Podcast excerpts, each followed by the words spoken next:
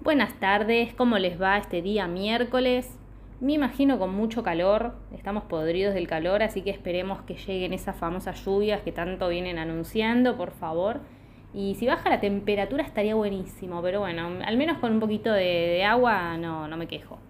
Em, lo que les voy a estar mencionando en el programa de hoy es respecto a, a unas dudas que tuve hace poquito y yo suelo tratar estos temas con varios pacientes, que es la intolerancia a la lactosa. ¿sí? Me estuvieron consultando justamente por, eh, no sé, personas que me dicen, che, Caro, mira, hace poco dejé de consumir leche porque noté que tengo muchos síntomas, me cae mal, me inflama, me da gases, me, eh, me hace ir descompuesto. Eh, o hay gente que eh, me dice directamente que no saben por qué reemplazarlo o empezaron a tomar estas leches vegetales porque sienten mucho malestar. Eh, algunos lo, lo, fueron probando, por ahí alguna leche descremada, otra parcialmente descremada, otros directamente algunos sin lactosa. Así que Acá les voy a estar dando algunos ejemplos y mencionando respecto a la lactosa, lo que es la lactosa, cómo se puede llegar a una intolerancia, ¿sí? qué tipos de causas puede em, generar esta intolerancia, eh, por qué podemos reemplazar esa lactosa. ¿sí? Eh, lo que yo siempre pido es que no se manden solos a reemplazar productos porque sí. ¿sí? bueno, dejo la leche y tomo esto porque sé que esto va a reemplazar. No, ojo. Ojo porque ahí es cuando a veces empiezan las deficiencias también, ¿sí? Porque creemos que reemplazando un producto con otra cosa, eh, no sé, por ejemplo con las leches vegetales, pueden de ahí obtener por ahí calcio, que saben que con la leche no la van a obtener, y ojo porque ese no es el camino, ¿sí? Porque estas leches vegetales no son fuente de calcio, pueden ser fuente de otra cosa, eh, pero ojo ahí, ¿sí? Yo acá los voy a ayudar, los voy a guiar un poco para que sepan qué es lo que pueden consumir o qué pueden reemplazar.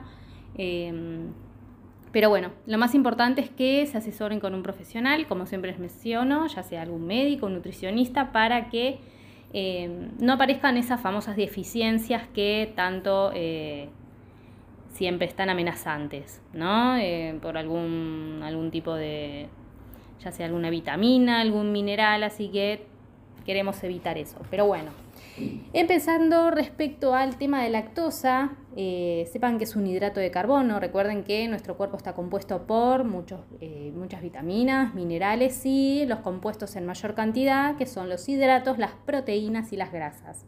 Dentro de los hidratos tenemos esta lactosa, ¿sí? que lo podemos encontrar en todos los productos lácteos, como sea obviamente leche, queso, yogur ¿Y qué pasa con esta lactosa cuando la consumimos?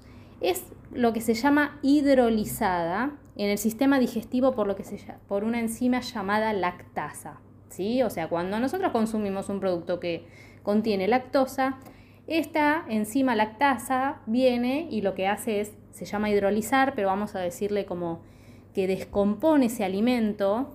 Eh, y lo eh, va separando en partículas para que esas partículas pasen después al torrente sanguíneo, el torrente sanguíneo pueda distribuir esos eh, nutrientes a los órganos. ¿sí? Em, y eso es lo que da después resultado a los famosos monosacáridos. Por si alguna vez escucharon de los monosacáridos, disacáridos, bueno, en este caso la lactosa es un...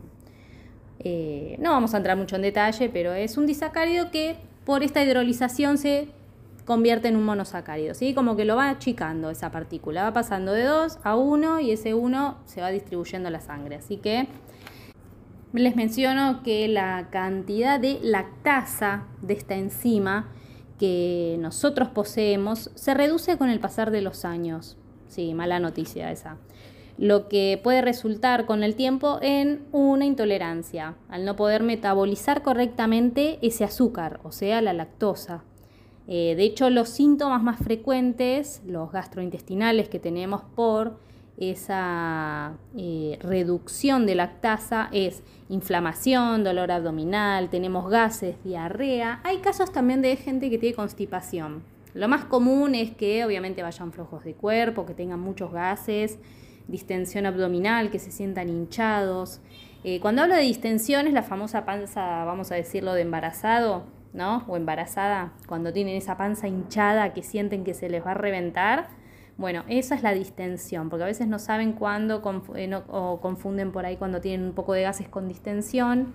Los gases generan distensión, pero a veces uno puede tener gases sin tener una inflamación em, a, nivel de sentirse súper hinchado. El tema es que este tipo de intolerancia obviamente es muy personal, porque mientras varias personas pueden consumir una cantidad grande de lactosa sin sufrir ningún síntoma, otros tienen que reducir su consumo o eliminarla por completo. Lo más importante de todo esto es que no todos los lácteos son tolerados por igual.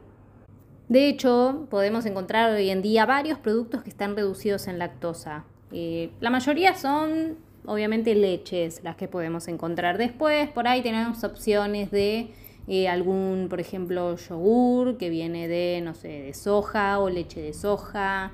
Eh, también tenemos algún yogur griego de soja, si lo han visto. Hay de todo. Hay varios productos que pueden encontrar que no contienen lactosa, pero bueno, la mayoría de los que están reducidos en lactosa o no tienen lactosa, podemos encontrar en su mayoría leches.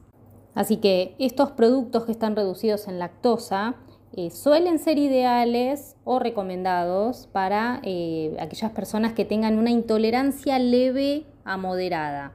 Lo que no es buena opción de los productos que están reducidos en lactosa no son buena opción para pacientes diabéticos o los que son insulino resistentes porque tienen un índice glucémico mayor que el de la leche convencional. Es decir, que este índice glucémico al ser alto significa que sube el azúcar en sangre más rápido. Y eso es lo que justamente queremos evitar en los pacientes con diabetes o que sean insulino eh, dependientes.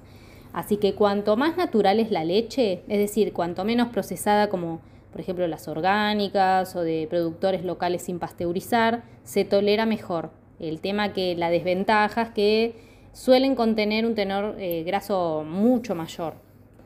Otro de los productos que suelen contener menos lactosa son los quesos y el yogur, que por eso no suelen generar tanta sintomatología como la leche. ¿Y esto por qué? Se debe a que los quesos y los yogures, eh, a ver, en estos productos la lactosa se encuentra parcialmente digerida por las bacterias que poseen estos alimentos justamente. De hecho, cuanto más maduro es el alimento, en este caso los quesos y el yogur, eh, es decir, cuanto más cercano está la fecha de su vencimiento, menos contenido de lactosa posee. De hecho, lo que tienen los yogures en su mayoría es ácido láctico.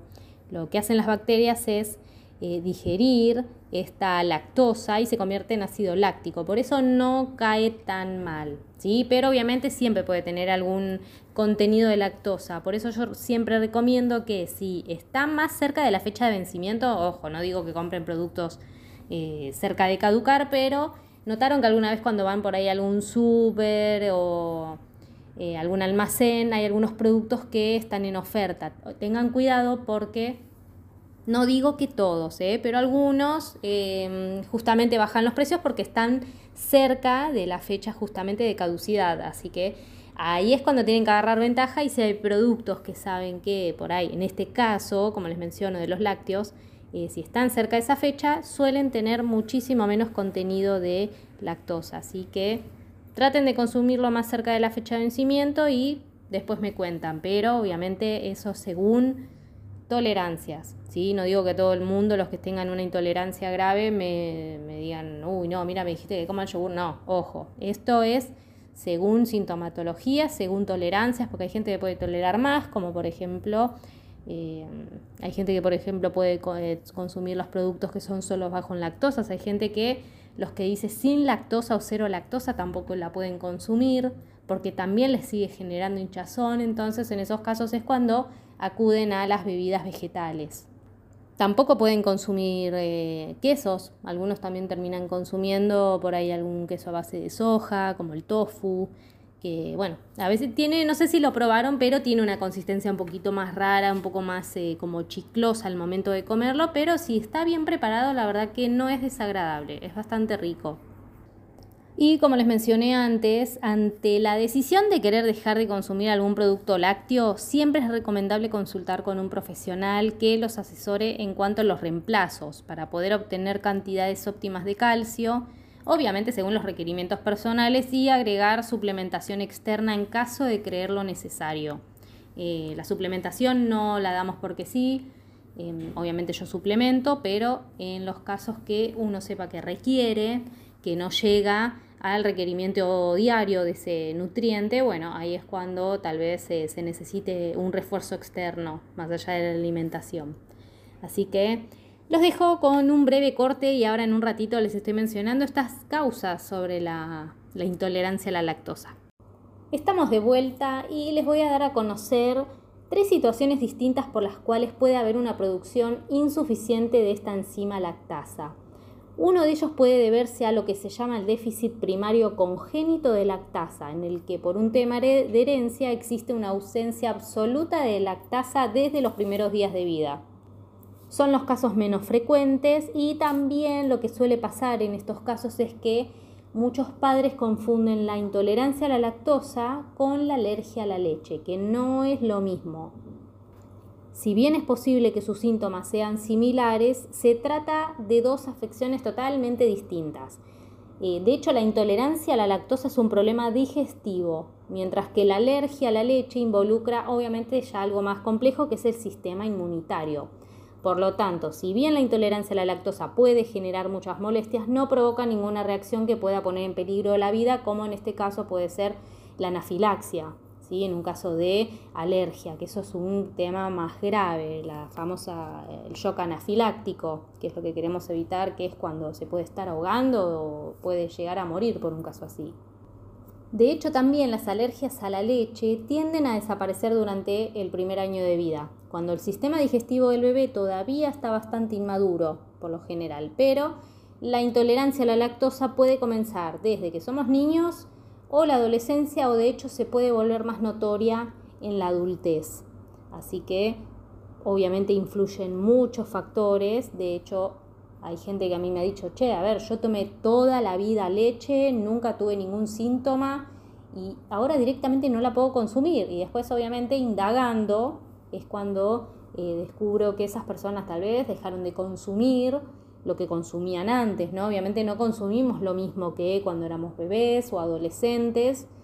Eh, a ver, uno siempre va eh, reduciendo un poco la cantidad. De chicos siempre consumimos mucho, de adolescentes vamos consumiendo un poco menos y adultos, bueno, cada tanto, si es que no son de tomar de manera frecuente, em, obviamente se reduce muchísimo el consumo y es cuando en esa etapa aparecen las famosas intolerancias o em, esos malestares que genera el consumo de lácteos, porque al dejar de consumirlo por mucho tiempo puede pasar también que esas enzimas vayan desapareciendo, que haya menos enzimas lactasa, por lo cual no podamos digerir bien esa lactosa y es cuando vienen, como les mencioné, esas intolerancias.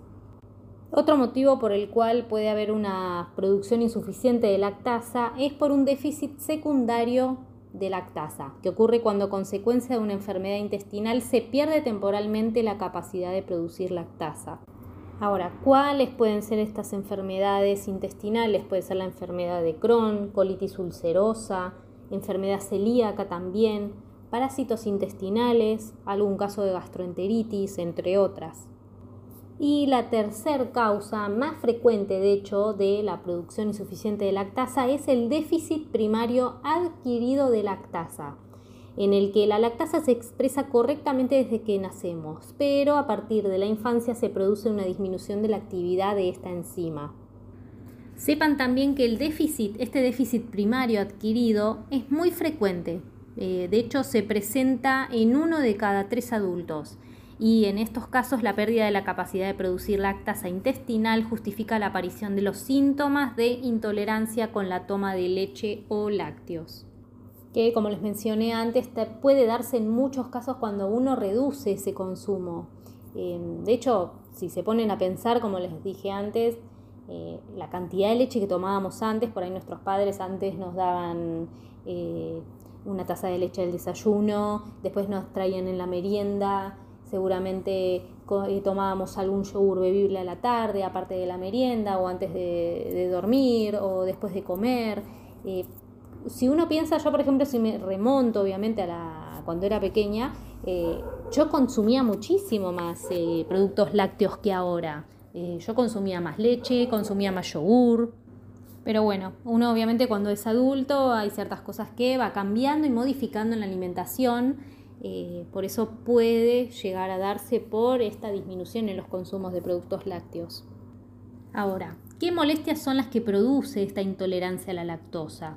Si la producción de lactasa intestinal es insuficiente, al tomar lactosa, esta no se digiere correctamente y se fermenta en el colon provocando los síntomas de intolerancia.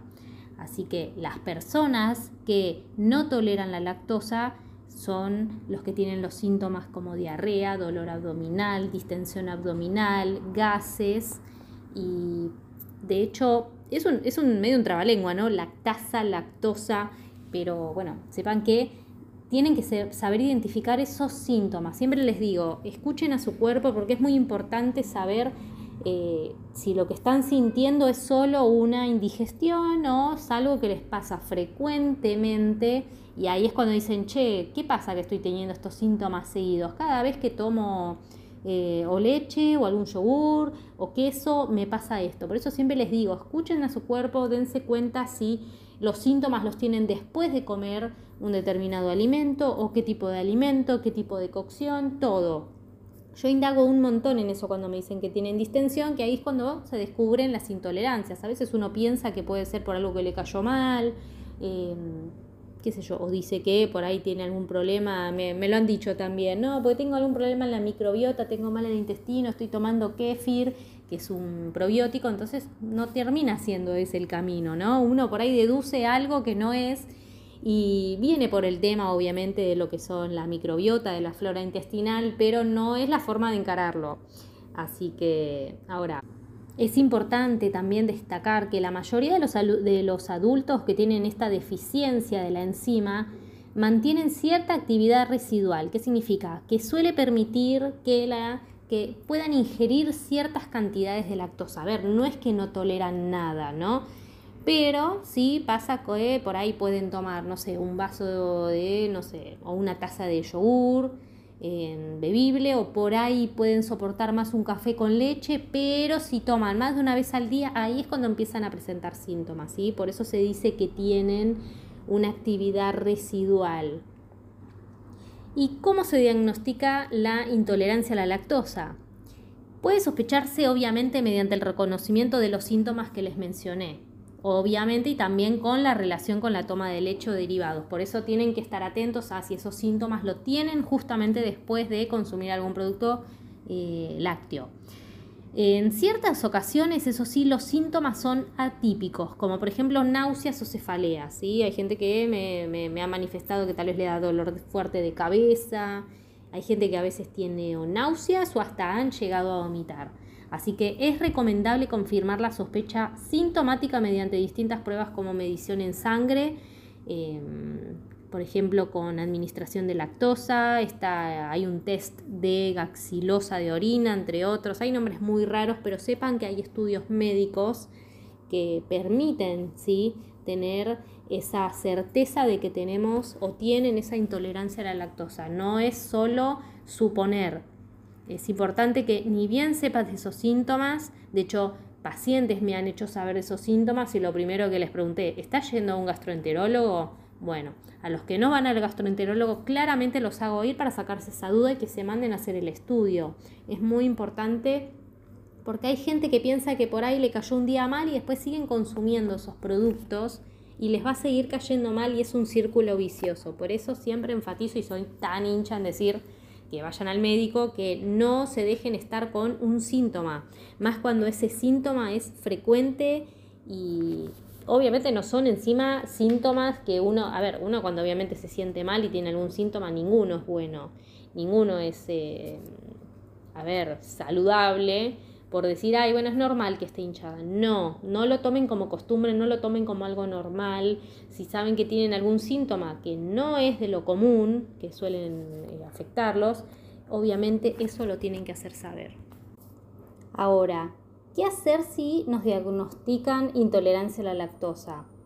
A ver, si diagnostican mala absorción de lactosa, pero no tiene síntomas, no es necesario hacer ningún tratamiento, ¿sí? Porque unos pueden ser que directamente les diagnostiquen eso, digan, che, mira, se nota que tenés una mala absorción, no se absorbe bien la lactasa, pero esa persona no tiene ningún síntoma como los de intolerancia. En cambio, si tienen síntomas de intolerancia, hay que ajustar la ingesta de leche y los derivados hasta alcanzar el control de los síntomas. La finalidad del tratamiento, de hecho, es disminuir la llegada de lactosa no digerida al colon y su duración obviamente va a ser permanente en las formas eh, primarias y temporal en las formas secundarias, alguna enfermedad intestinal. El tratamiento de la intolerancia a la lactosa consiste en adaptar la ingesta de lactosa hasta cantidades que no provoquen síntomas. Así que es importante que se hagan el estudio, que sepan identificar si tienen una intolerancia, si solo hay una mala absorción, porque puede, como les mencioné, no presentar síntomas, pero por ahí con el tiempo termina eh, generando algún síntoma, por eso es importante tener todos los avisos, como les dije, eh, es importante controlarse, hacer saber y escuchar su cuerpo. Así que los dejo en un breve corte y ya seguimos con esto también de, les voy a mencionar las leches em, vegetales que también fueron un gran reemplazo para estos productos lácteos. Retomando el tema de estas leches vegetales que hace unos cuantos años ya ganaron una gran popularidad, que se pusieron mucho eh, de moda, ya sea porque eh, uno obviamente por un tema de intolerancia a la lactosa empezó a optar por estos productos eh, o porque obviamente por algún tema de elección personal en el cambio de alimentación, ya sea para personas vegetarianas o veganas en los que no quieren consumir productos de origen animal, eh, optaron por consumir estos productos. Pero ahora hay que llamar las cosas por su nombre. ¿Las leches vegetales son realmente leches? A ver, lo más importante es saber que lo que rige acá es un código alimentario argentino, que lo que hace es, obviamente, llamar las cosas por su nombre, todos los productos alimenticios tienen que estar dentro del código alimentario, tienen que estar reconocidos por ese código. Ahora, ¿a qué llamamos leche? Se lo define como la secreción mamaria normal de animales lecheros obtenidas mediante uno o más ordeñes sin ningún tipo de adición o extracción destinada al consumo en forma de leche líquida o a elaboración ulterior. Fa, qué definición, ¿no? Pero bueno, con esto estamos diciendo que la leche se la define con eso, que viene de una glándula mamaria, por lo cual estas bebidas vegetales que se las llama leches, porque obviamente tiene un color blanquecino, entonces se las definen como leche. Pero ¿qué pasa? Lo que pueden llevar eh, estos productos es a confundir a muchas personas que las consumen en reemplazo de leche de vaca pensando que eh, es lo mismo. ¿sí? A pesar de que es de origen vegetal, piensan que pueden reemplazar, por ejemplo, el calcio con estas bebidas vegetales. Y no es así. Estoy de acuerdo con aquellas personas que por un tema de elección o, reitero, por un tema de intolerancia o alergia no puedan consumir un producto lácteo, que opten por estas bebidas. Obviamente yo siempre les hago elegir entre, porque van a encontrar un montón en los almacenes, en los supermercados. De hecho hay más variedades, también en dietéticas. Em, van a encontrar mucha variedad y siempre trato de eh, recomendarles productos que no sean tan em, calóricos, porque hay algunas de estas eh, bebidas que las venden como si fuesen saludables, que tienen gran cantidad de azúcar un montón. Entonces, a veces estos productos, para que también tengan un poco de sabor, les agregan eh, muchos conservantes o azúcar o eh, también suelen agregar un poquito más de grasa, pero bueno, depende. Van a ver que en el mercado hay una variedad muy grande, hay algunos que son mucho mejor que otros, hay otros que no tienen conservantes, que son más naturales. Eh, así que bueno, por eso yo siempre ayudo en la lección y cuando me preguntan, che, mira, entre este y este prefiero que consumas este porque tiene menos, eh, por ahí tiene menos sodio, tiene menos azúcar. así que sepan que pueden obviamente consumir productos eh, a base de vegetales, como los lácteos, eh, que venden lácteos vegetales, pero como les digo, me gusta llamar las cosas por su nombre, se las llama realmente bebidas a base de, ya sea almendra, de soja, eh, así que el código alimentario más que nada suele eh, denominar esta categoría como bebida analcohólica a base de. Así que es un nombre muy largo. Claramente no le van a poner bebida analcohólica a base de almendras. ¡Qué embole! No, no van a. Alguien que vea eso encima que diga analcohólica. Nah, es poco llamativo. Así que obviamente lo ponen con el nombre de leche vegetal porque eh, bueno, uno tiende a llamarle más el nombre, ¿no? De decir, che, esto es un lácteo, pero bueno, ahí es cuando yo tiendo a aclarar sobre el contenido de un producto u otro, que no es lo mismo, no pueden reemplazar una leche de vaca por un producto vegetal, porque obviamente van a tener déficit de ciertos eh, minerales que no poseen estos vegetales y sí los de origen animal. Ahora, ¿qué tienen estas eh, bebidas? Eh, a base de vegetales. Pueden estar elaboradas a base de frutos secos, habrán encontrado algunas de almendras, de avellanas, hay algunas de castañas también.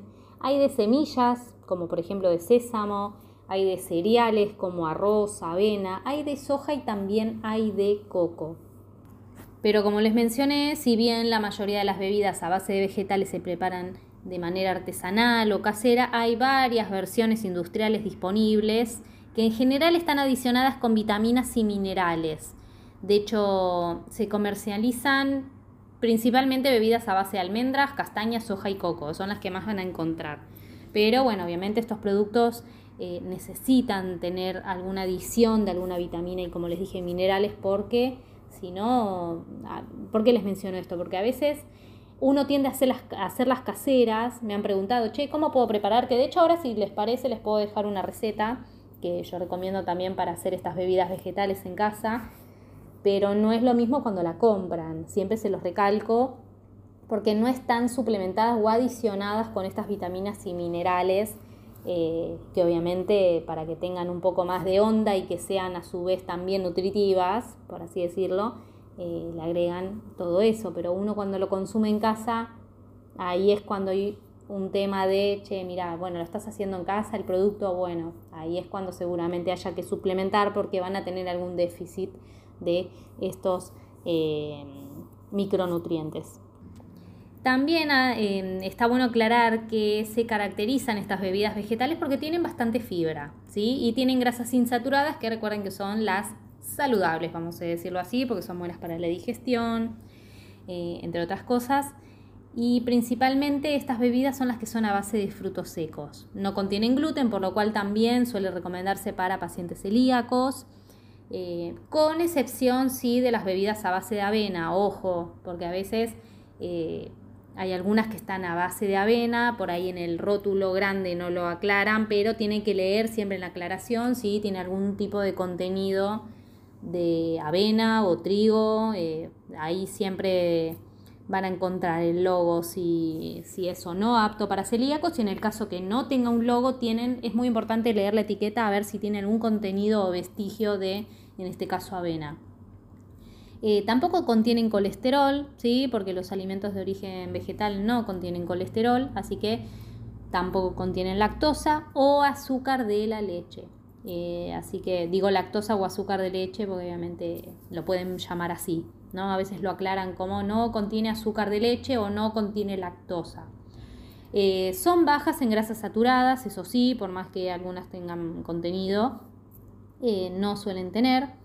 Eh, salvo si siempre aclaro las bebidas a base de coco, porque el coco tiene un alto contenido de grasas saturadas. Así que a veces cuando me dicen, che, mira, consumo leche a base de coco, listo. Bueno, ahí es cuando hay que entrar y fijarse a ver cuánto están consumiendo y aclarar que contienen grasas saturadas, que no son las más saludables, pero bueno, a ver, si consumen solo una taza por día, obviamente no les voy a decir nada, pero es importante siempre aclarar y que sepan leer el rótulo y que sepan lo que están consumiendo.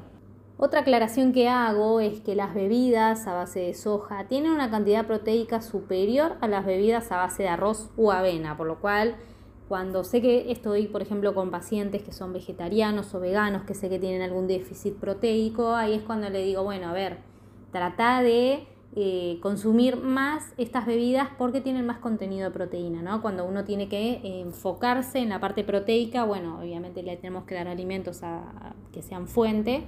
Bueno, en este caso también le em, promovemos el consumo de este tipo de bebidas.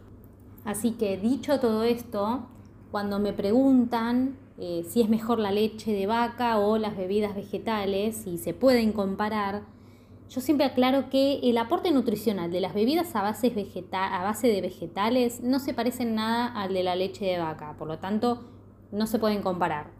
Eh, las bebidas a base de vegetales tienen diferentes nutrientes y además, eh, por ende, distintos beneficios para la salud que la leche de vaca. Por eso siempre, siempre aclaro esto y les digo, a ver, el hecho de llamar a estas bebidas con el nombre de leche de o leche a base de generan confusión en las personas que lo consumen porque muchos piensan que son alimentos que eh, son equivalentes cuando en realidad no lo son. Piensan que son lo mismo, ¿no? Que reemplazan una leche por otra.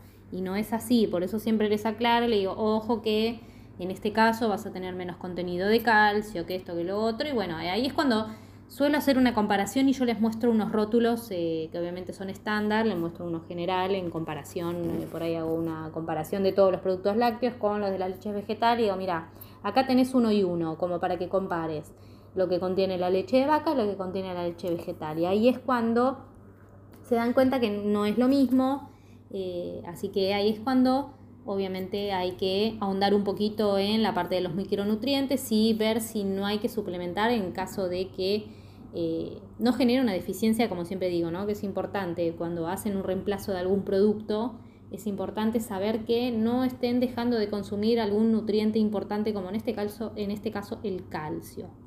Está perfecto y yo em, respeto mucho las personas que quieren reemplazar la leche de vaca por bebidas a base vegetal.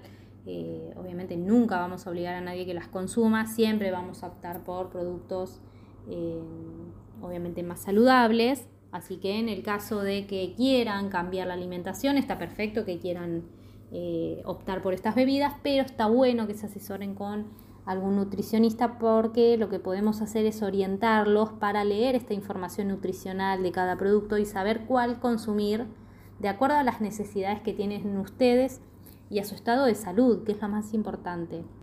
Y ahora los dejo con el último corte y en un ratito estoy de vuelta con ustedes. Último corte y como les mencioné, acá les voy a dejar una pequeña receta con la que pueden elaborar alguna bebida a base de semillas, frutos secos o cereales. ¿sí? Simplemente lo único que tienen que hacer es licuar el agua potable con el ingrediente que ustedes seleccionen. Pueden usar coco rallado, almendras, nueces. Ojo, cuando digo coco rallado no estoy diciendo el finito que pueden encontrar en el súper que puede ser, por ejemplo, para, poner en alguna preparación o en el mate. No, coco rallado grueso. Em, así que eso es importante, lo quería aclarar. Pueden usar también semillas de alpiste, pueden usar sésamo, maní, avellanas, avena, arroz, soja, el ingrediente que ustedes quieran. Lo más importante es que los mantengan remojados durante 8 horas en agua potable. Después, otro de los ingredientes van a ser 3 tazas de agua. El otro ingrediente es el endulzante, que ustedes pueden usar el que quieran. Puede ser stevia, puede ser miel, puede ser sucralosa. Eh, algún saborizante extra opcionalmente que ustedes quieran, como algún extracto de vainilla. Ahora, el procedimiento para mezclar todo esto, ¿cómo hacen? Una vez remojados estos, eh, este ingrediente ¿no? que hayan elegido, ya sea un fruto seco, un cereal, legumbre o semilla, tienen que colar el agua de remojo del ingrediente principal que ustedes hayan elegido y licuarlo con las tres tazas de agua. Después tienen que colar ese residuo utilizando una bolsa de nylon o una bolsa para realizar eh, leches vegetales, que esas las suelen vender en dietéticas, ¿sí? o si tienen algún super colador eh, también lo pueden usar. Yo digo bolsa de nylon porque la mayoría en casa solemos tener esas bolsas de nylon, pero los que están más cancheros obviamente tienen las, las, eh, las bolsitas para realizar las leches vegetales. Ahora, una vez preparado este producto, tengan en cuenta que dura 5 días en heladera y lo tienen que agitar bien previo al consumo, ya que sus componentes suelen sedimentar. Así que Recuerden que no es una leche como la que compramos, eh, siempre es importante agitarlo bien. Recuerden, por favor, los días, ¿sí? que no se pase de 5 días, a ver si se pasa un día más, eh, no pasa nada, pero uno a rajatabla dice 5 días para que no se dejen estar, pero bueno, no pasa nada si se pasa un día. Em, a ver, importante considerar que si son a base de frutos secos o semillas aportan grasa. Por lo tanto, el consumo se tiene que regular en caso de estar en el plan de pérdida de peso. ¿Por qué aclaro esto? Porque hay pacientes que me han mencionado que se están cuidando, que no quieren consumir eh, muchos productos con grasa, eh, pero cuando yo después me voy enterando que hacen estas leches caseras o por ahí se hacen pasta de maní, usan mucho producto, ¿sí? Eh, entonces en esos casos, por eso yo les menciono una taza, pero bueno, obviamente yo cuando digo taza trata de que, trato de que sea una taza estándar, no esas tazas tipo tazón. Eh, pero bueno, a veces uno tiende a calcular un poco más porque por ahí quieren que quede más en la ladera o porque son más personas en la casa y quieren que consuman más. Entonces se usa más producto, entonces por ahí una persona consume más de una vez. A ver, siempre lo aclaro porque de ahí siempre hay una contabilidad de calorías. Así que por eso lo menciono, no digo que van a engordar por eso, por favor, pero yo lo tengo que aclarar porque hay personas que se están cuidando y le digo, mira, tené cuidado con estas cantidades porque obviamente ahí vas a tener un gran aporte calórico, por lo cual hay que cuidar ese consumo. Así que hoy en día hay un gran auge de productos veganos, por lo tanto, obviamente libre de lácteos, que ofrecen reemplazos de todo tipo, ya sean quesos untables, quesos duros, helados principalmente a base de frutos secos, Em, yo probé bastantes helados veganos y debo decir que son muy ricos. Fui a un restaurante vegano también hace un tiempo y me sorprendí con el queso de almendras. Hasta ni sabía que podían hacer un queso de almendras, uno se imaginaba siempre a base de, soja. Eh, pero la verdad que quedé, quedé sorprendida. Son la verdad que productos muy buenos y están bien elaborados. Eh, son, son muy ricos y bien combinados. Eh, la verdad que no, no, puedo decir nada porque a veces uno no, por miedo, por desconocer ciertos alimentos o uno dice, ¿cómo un queso a base de almendras o soja? No sé, yo les diría que lo prueben. Eh, yo, por ejemplo, no me tiraría a probarlo, yo, eh, digo, a probarlo sola en casa. Por ejemplo, no me animaría a comprar un tofu porque no sabría cómo combinarlo, cómo prepararlo, pero, por ejemplo, si voy a un, no sé, un restaurante chino que pueden hacer un tofu, con una salsa de soja y una cebolla de verdeo y muy bien preparado, lo hacen increíble. Eh, pero bueno, yo me animo más a probarlo en, lugares que sé que saben elaborarlo. Yo porque soy obviamente un queso eh, haciendo todas esas preparaciones, pero bueno, sé que hay gente que se da mucha maña, entonces también les doy estas pequeñas recetas o les recomiendo, les doy, les doy consejos. Bueno, mira, en vez de usar azúcar, ponele stevia, no te gusta la stevia porque hay gente que me dice que por ahí no endulza mucho, termina amargando la preparación, bueno, ponele un poco de miel, regula la cantidad de miel, la cantidad de sucralosa. Eh, yo, por ejemplo, recomiendo sucralosa y la que consumo yo es esa porque si hay personas que quieren reducir el consumo de azúcar, está bueno la sucralosa porque es mitad azúcar y mitad edulcorante. Y eso es un un edulcorante que justamente no aporta calorías.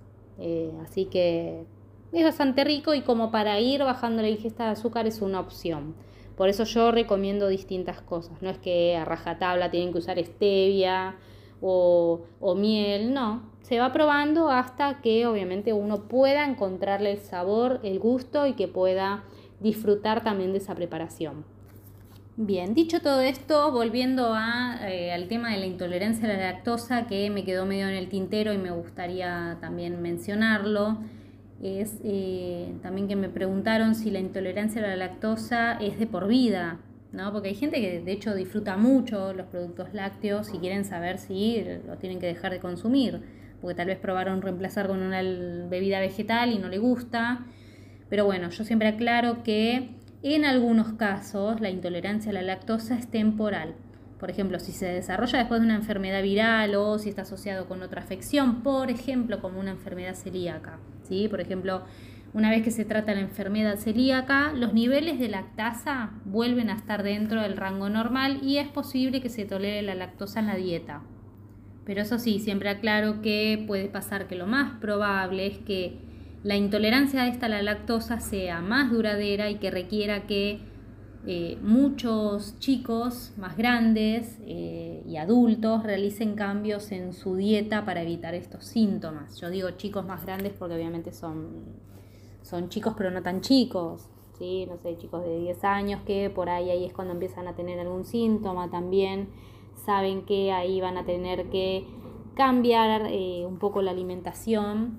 Eh, así que es importante eh, aclarar eso, ¿no? Porque hay gente que tal vez con el tiempo deja también de consumir lácteos. Entonces cuando empieza a incorporarlos, también empieza a tener esta sintomatología. Entonces, aclaro, bueno, probemos de a poco, más allá de los estudios, obviamente médicos, que siempre aconsejo que se hagan, em, porque a ver si, si no, no, es que de la, de la nada yo les mando ya lácteos, pero sí es algo progresivo, hay gente que por ahí estuvo muchos años sin consumir y cuando consumen les cae mal, pero por ahí un yogur les cae eh, no tan mal, justamente por esto que les digo del ácido láctico, ¿no? que tienen menor contenido de lactosa, tienen más ácido láctico, eh, pero bueno, es de a poco. Hay gente que ya sabe que no va a poder consumir más lácteos o si consumen lácteos tienen que consumir en menor cantidad porque saben que van a tener síntomas. Por eso es importante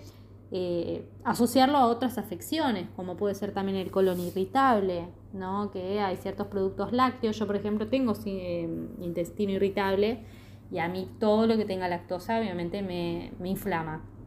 Pero bueno, lidio con eso, lo único que obviamente hago es controlar las cantidades, en qué momento del día lo puedo consumir, no es lo mismo, por ejemplo, para mí consumirlo frío que tibio o caliente, ¿sí? Yo soy de las personas que le gusta todo extremo, tiene que ser o una chocolatada súper fría o tiene que ser un café con leche que esté hirviendo. Eh, así que bueno, claramente mi intestino no está contento, está mal lo que digo, pero bueno, es así. Eh, influye mucho también la forma en que los consumimos.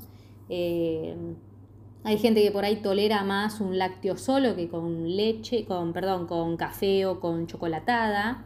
O hay gente que, por ejemplo, puede tolerar un poquitito más si viene acompañado con café o con té que un lácteo solo. Así que por eso siempre digo que hay que probar tolerancias, hay que conocer el cuerpo, hay que saber cómo uno lo tolera, qué es lo que le genera. Hay gente que la leche sola le genera náuseas, pero si lo toma con, con un té no le genera nada. Entonces, obviamente depende mucho del gusto de la persona, si no quiere dejar los lácteos eh, obviamente se puede modificar un poco la dieta, pero eh, seguir consumiendo los lácteos si quieren, siempre y cuando no genere esa sintomatología que queremos evitar.